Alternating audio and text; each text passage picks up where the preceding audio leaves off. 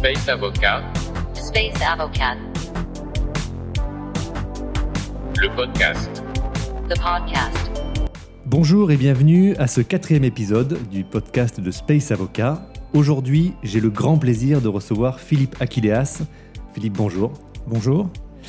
Philippe, vous êtes euh, professeur euh, de droit spatial à l'Université Paris-Saclay et vous avez également été mon professeur de droit spatial. Donc c'est vraiment un, honneur et un grand plaisir pour moi de vous recevoir aujourd'hui et d'échanger euh, autour de cette question, autour de ces questions euh, relatives à, ce secteur que l'on connaît bien et que l'on apprécie tant. D'abord, pour ne pas rompre la tradition, une question classique pour ce podcast. Quel est votre parcours? Eh bien, euh, Nouma, lorsque j'ai terminé mes études de droit, j'ai souhaité entamer une thèse de doctorat. Euh, j'ai euh, choisi comme sujet euh, la télévision par satellite. Pourquoi? Parce que j'étais un passionné de télévision, de séries télé, et mon rêve à l'époque, c'était d'être directeur d'une chaîne de télé. Mais au fur et à mesure que je travaillais sur la thèse, j'ai découvert le milieu du spatial, puisque dans télévision par satellite, certes, il y a la télé, mais aussi le satellite.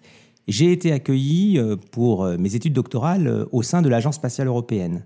Et là, j'ai découvert un monde extraordinaire, une famille, des gens qui croyaient en un idéal, en l'aventure spatiale, et euh, j'ai été un petit peu adopté par, ce milieu.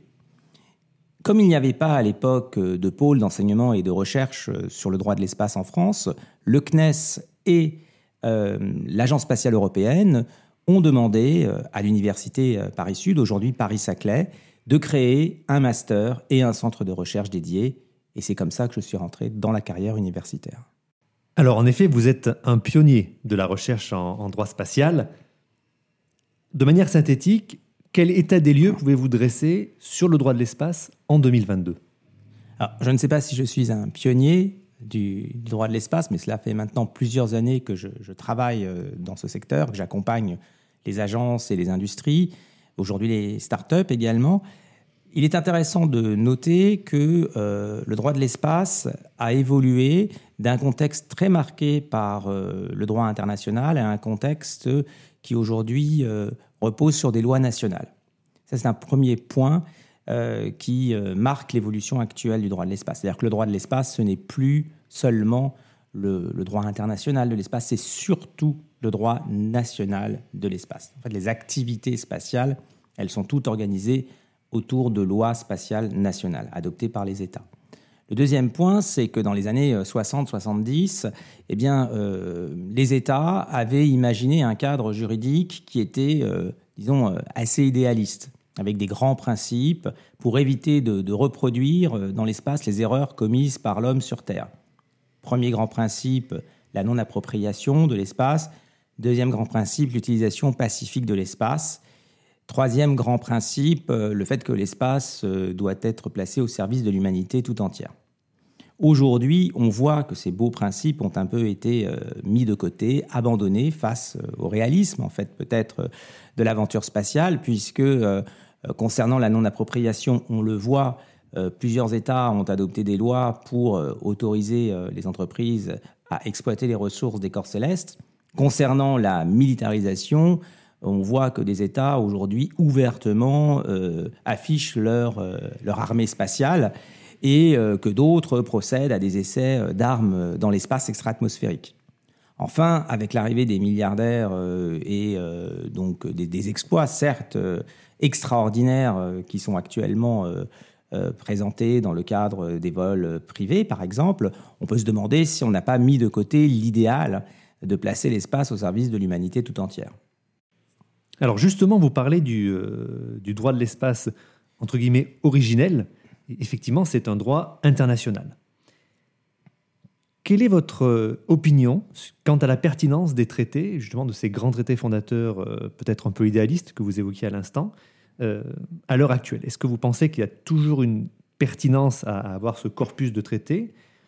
Ou est-ce que, selon vous, la tendance, c'est plutôt à une fragmentation de ce droit international avec des accords multilatéraux, comme par exemple ce que l'on voit avec les accords Artemis, voire, pourquoi pas, puisque vous parlez des vols privés, euh, vers un, droit international morcelé en contrats euh, entre acteurs publics, privés, euh, intergouvernementaux, etc.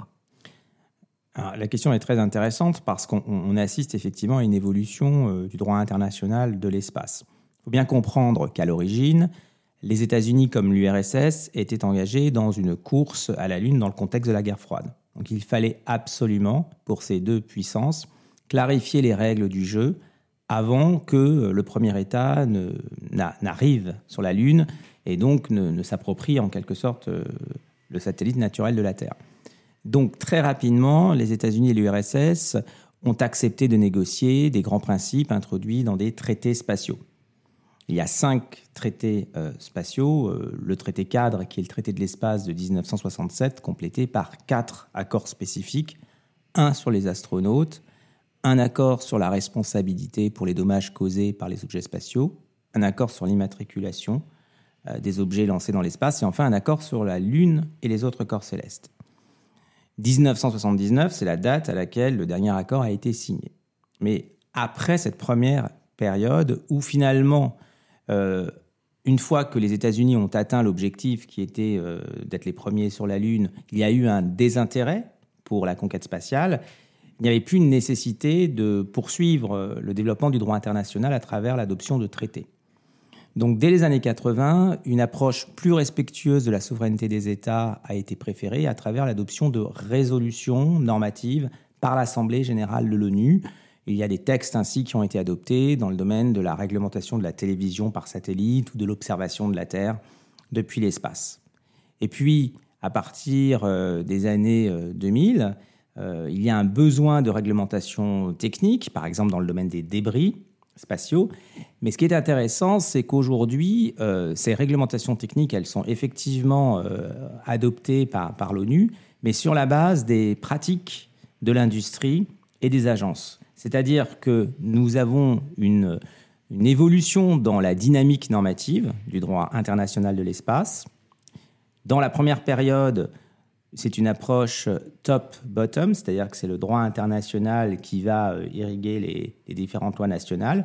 Aujourd'hui, c'est une approche inverse, euh, bottom-up, puisque le droit international s'appuie sur les euh, développements des, droits nationaux, sur la pratique, si vous voulez, des industries euh, et des agences. Et dans cette dynamique, eh bien, les États qui ont le plus d'activités spatiales euh, sont ceux qui ont, qui ont développé le plus de normes techniques et donc qui réussissent ou qui essayent d'imposer leurs euh, leurs normes nationales comme standard international.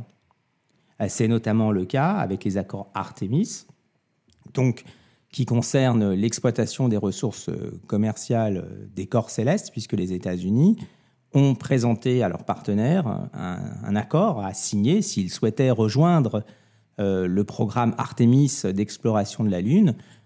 Cet accord représente clairement l'approche américaine du droit international de l'espace, avec la remise en cause du principe de non-appropriation, la création de zones de sécurité autour des installations lunaires.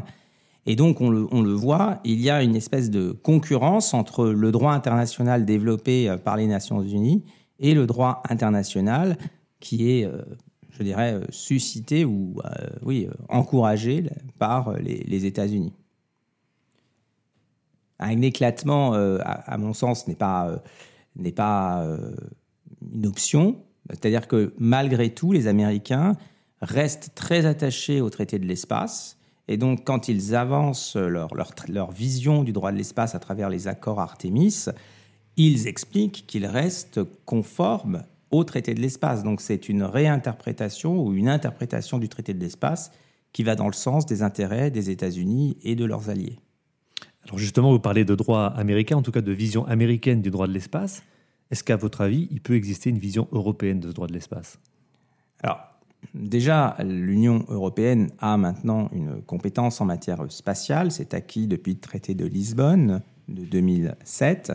Sauf qu'il est expressément mentionné dans, dans les traités européens que l'Union européenne n'a pas de compétence en matière d'harmonisation du droit de l'espace. Donc l'Union européenne ne peut pas harmoniser les législations spatiales nationales. En revanche, elle peut euh, proposer euh, une approche euh, différente de l'approche américaine, qui est une approche très libérale, et peut-être une approche éthique, sans pour autant remettre en question la liberté d'utilisation de l'espace, sans pour autant non plus remettre en question la, possibilité d'avoir des activités spatiales militaires, mais essayer d'avoir une approche plus raisonnée, plus raisonnable, plus durable de l'espace, donc à travers une, une vision qui lui serait propre.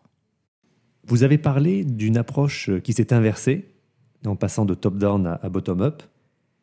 Finalement, vous êtes, euh, vous êtes expert du spatial, vous êtes également expert dans les télécoms. Est-ce que vous ne voyez pas euh, un espèce de mouvement un peu similaire, à savoir l'émergence d'une régulation sectorielle? Est-ce que pour vous, c'est un, c'est un phénomène qui pourrait arriver dans le spatial, ou est-ce que c'est un phénomène qui est déjà même arrivé dans le, secteur Alors, la, la régulation sectorielle, elle existe déjà à travers les lois spatiales nationales. Pourquoi? Parce que, conformément au traité de l'espace, les États ont l'obligation d'autoriser et de surveiller les activités spatiales, au moins les activités spatiales privées. Et donc, aujourd'hui, tous les États qui entendent soutenir l'émergence d'un secteur spatial privé sont obligés de mettre en place le régime d'autorisation, le régime de licence. Donc ce régime de licence s'accompagne euh, d'obligations euh, que les, acteurs du spatial doivent euh, respecter. Donc on est bien ici dans le cadre d'une régulation de l'activité spatiale. Et ce qui est très intéressant de noter aussi, c'est que le droit de l'espace, c'est le seul droit qui impose le principe de la responsabilité directe de l'État pour ses activités spatiales privées. C'est-à-dire que toutes les activités spatiales privées doivent se dérouler sous le contrôle et la surveillance des États. C'est imposé par le traité de l'espace. Donc oui, il y a bien l'émergence d'une une régulation du secteur spatial à travers les autorisations de lancement, d'opérations en orbite et demain d'opérations sur les corps célestes. Comme vous l'avez mentionné, votre thèse de doctorat était consacrée à la télévision par satellite.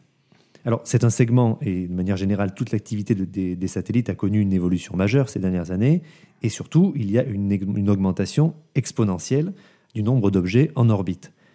À tel point que euh, parfois, et malheureusement de plus en plus souvent, on voit des manœuvres d'évitement, on voit des problématiques liées au trafic, finalement au Space Traffic Management.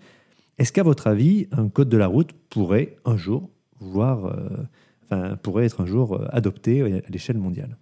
Alors, il existe déjà euh, des règles concernant l'occupation des orbites. Ce sont les règles de l'Union internationale des télécommunications. Car aujourd'hui, l'enjeu est d'éviter les brouillages plus que les collisions, les brouillages entre systèmes spatiaux. Et donc, euh, il faut ici obtenir des autorisations qui sont données par euh, des administrations nationales, mais euh, dans le cadre d'une coordination internationale auprès de l'UIT, l'Union internationale des télécommunications. Donc c'est un début de code de conduite. Aujourd'hui, euh, nous devons aller beaucoup plus loin. D'abord parce qu'avec euh, la multiplication du nombre de satellites et surtout l'arrivée des constellations, on n'est même pas sûr que l'UIT euh, arrive à prévenir l'ensemble des, brouillages, voire prévenir certaines collisions. Donc l'urgence, effectivement, c'est d'essayer de déterminer des règles afin d'éviter les dommages dans l'espace extra-atmosphérique, euh, soit collision avec un débris, soit collision avec un objet spatial fonctionnel, soit un, brouillage qui va perturber le fonctionnement euh, des services spatiaux. Et euh, l'Europe essaye justement euh, de réfléchir à euh, euh, la mise en place d'un système européen de gestion du trafic spatial. Euh, pourquoi? Parce qu'aujourd'hui, euh, ce sont les États-Unis en fait qui détiennent euh, euh, ma- la plus grande base de données concernant les, objets en orbite. C'est eux qui ont les meilleures capacités de surveillance de l'espace. Nous sommes donc dépendants euh, du bon vouloir et de la bonne foi des États-Unis en ce qui concerne les informations euh, relatives à la surveillance de l'espace. Donc l'Europe souhaite être indépendante, comme elle a toujours été dans, dans ce domaine euh, spatial. Et donc, il s'agit aujourd'hui d'avoir une plus grande autonomie par rapport euh, à euh, ces informations de gestion du trafic spatial. J'ajoute aussi que si l'on veut euh, développer des activités militaires dans l'espace, ce sont des, données qui sont très importantes, les données de trafic spatial. Donc on a besoin du trafic spatial d'abord pour réguler l'activité des satellites, éviter les dommages, mais aussi on a besoin du trafic spatial pour des actions de sécurité de l'espace, de, sécurité de nos propres systèmes spatiaux, puisqu'il y a également des menaces euh, contre les systèmes spatiaux qui, euh, qui existent et qui sont euh, maintenant euh, bien identifiés. Vous parlez des menaces, il y a également une, une menace majeure pour le segment spatial, et c'est bien les débris. constate, euh, notamment lors des précédentes manœuvres militaires, qu'il y a eu émission de débris. Il y a des efforts tant dans l'industrie que pour les pouvoirs publics euh, pour réduire, en tout cas pour prévenir la création de débris et pour peut-être à terme enlever euh, ce qui a pu être euh, déposé dans les, différentes orbites. Quel est votre point de vue sur la situation actuelle et surtout sur les solutions juridiques qui pourraient être envisagées, d'une part pour la réduction de la production de débris et puis d'autre part pour la remédiation euh, à cette pollution majeure? Alors, c'est vrai qu'il y a euh, une multiplication des débris spatiaux euh, liés euh, tout simplement au lancement euh, de satellites, mais aussi aux essais de missiles antisatellites dans l'espace qui ont provoqué des nuages de débris. C'est vrai aussi que le problème se pose avec les, les satellites en fin de vie, notamment les petits satellites, les CubeSats. Euh, vous- qui accompagnez les startups euh, dans le- domaine du, spatial, vous savez qu'il y a un marché assez important autour de, des CubeSats. Ce sont, sont des petits satellites parfois qui ne sont pas très manœuvrables et euh, qui peuvent provoquer des dommages. Alors par chance, ces petits satellites sont placés dans des orbites basses, voire très basses, et donc leur durée de vie en orbite est limitée, puisque au contact des, couches supérieures de l'atmosphère, les satellites d'abord ra- ralentissent leur trajectoire, et puis ensuite se désintègrent au contact de, de l'atmosphère. Par contre, euh, pour la grande majorité des débris, euh, le, le temps de présence dans l'espace est beaucoup plus important, euh, voire euh, permanent lorsqu'on dépasse certaines orbites. Donc euh, ici, euh, il y a déjà une tentative euh, des Nations Unies euh, de- de- de- d'identifier des, des principes qui devraient euh, accompagner euh, les politiques spatiales des États. Ce ne sont pas des règles de droit, ce sont des directives techniques, des recommandations basées, comme je le disais précédemment, sur les pratiques des agences et des industries. C'est Space Debris Mitigation Guidelines. Donc il y a cinq grandes directives qui ont ainsi été identifiées avec des solutions techniques, par exemple le recours à des orbites cimetières pour dégager euh, l'orbite des satellites géostationnaires, la désorbitation pour les satellites en orbite basse, le traitement euh, post-mission. Euh, on peut imaginer euh, des services de, nettoyage de l'espace. hein. Il y a d'ailleurs une start-up suisse qui travaille sur, euh, ce projet et, d'autres euh, industries qui, proposeront prochainement de tels services. Donc la, réglementation euh, aujourd'hui, euh, elle, existe, elle est technique, elle n'est pas obligatoire. La rendre obligatoire euh, im- im- impliquerait des coûts pour l'industrie spatiale. C'est la raison pour laquelle euh, plusieurs États euh, aujourd'hui euh, restent dans une situation qui n'est pas tout à fait satisfaisante, c'est-à-dire qu'ils reconnaissent hein, ces principes, mais uniquement sur une base volontaire. La France est allée plus loin, puisque dans la loi relative aux opérations spatiales de, de 2008, il y a une obligation de désorbiter les satellites en orbite basse, ou bien faire en sorte que ces satellites ne soient plus présents dans l'espace euh, 25 ans après la, fin de leur mission. Donc finalement, on pourrait peut-être espérer une, consolidation de ces règles par justement l'approche bottom-up que vous évoquiez tout à l'heure, avec ces lois spatiales qui petit à petit s'orienteraient vers cette, euh, vers cette remédiation euh, obligatoire. Bah, il faudrait déjà que les Américains introduisent dans leur droit euh, ces, mesures, hein, ce qui n'est pas encore le cas, parce que on le voit bien dans la pratique aujourd'hui du droit de l'espace. Si les Américains donc valident une, pra- une- une pratique, euh, elle, elle a beaucoup de chances ensuite de, de passer dans, dans- dans le droit international et donc de s'imposer aux, aux autres États. Philippe, un grand merci. Nouma, merci, c'est un plaisir de vous retrouver euh, ici. Plaisir partagé et puis à très bientôt. À très bientôt. Si vous souhaitez obtenir de plus amples informations sur ce programme ou si vous avez besoin de services juridiques, vous pouvez contacter le Dr Numa Isnar par courriel à l'adresse contact@numaisnar.com. If you want more information about this program or need legal services, you can contact Dr. Via email at contact at.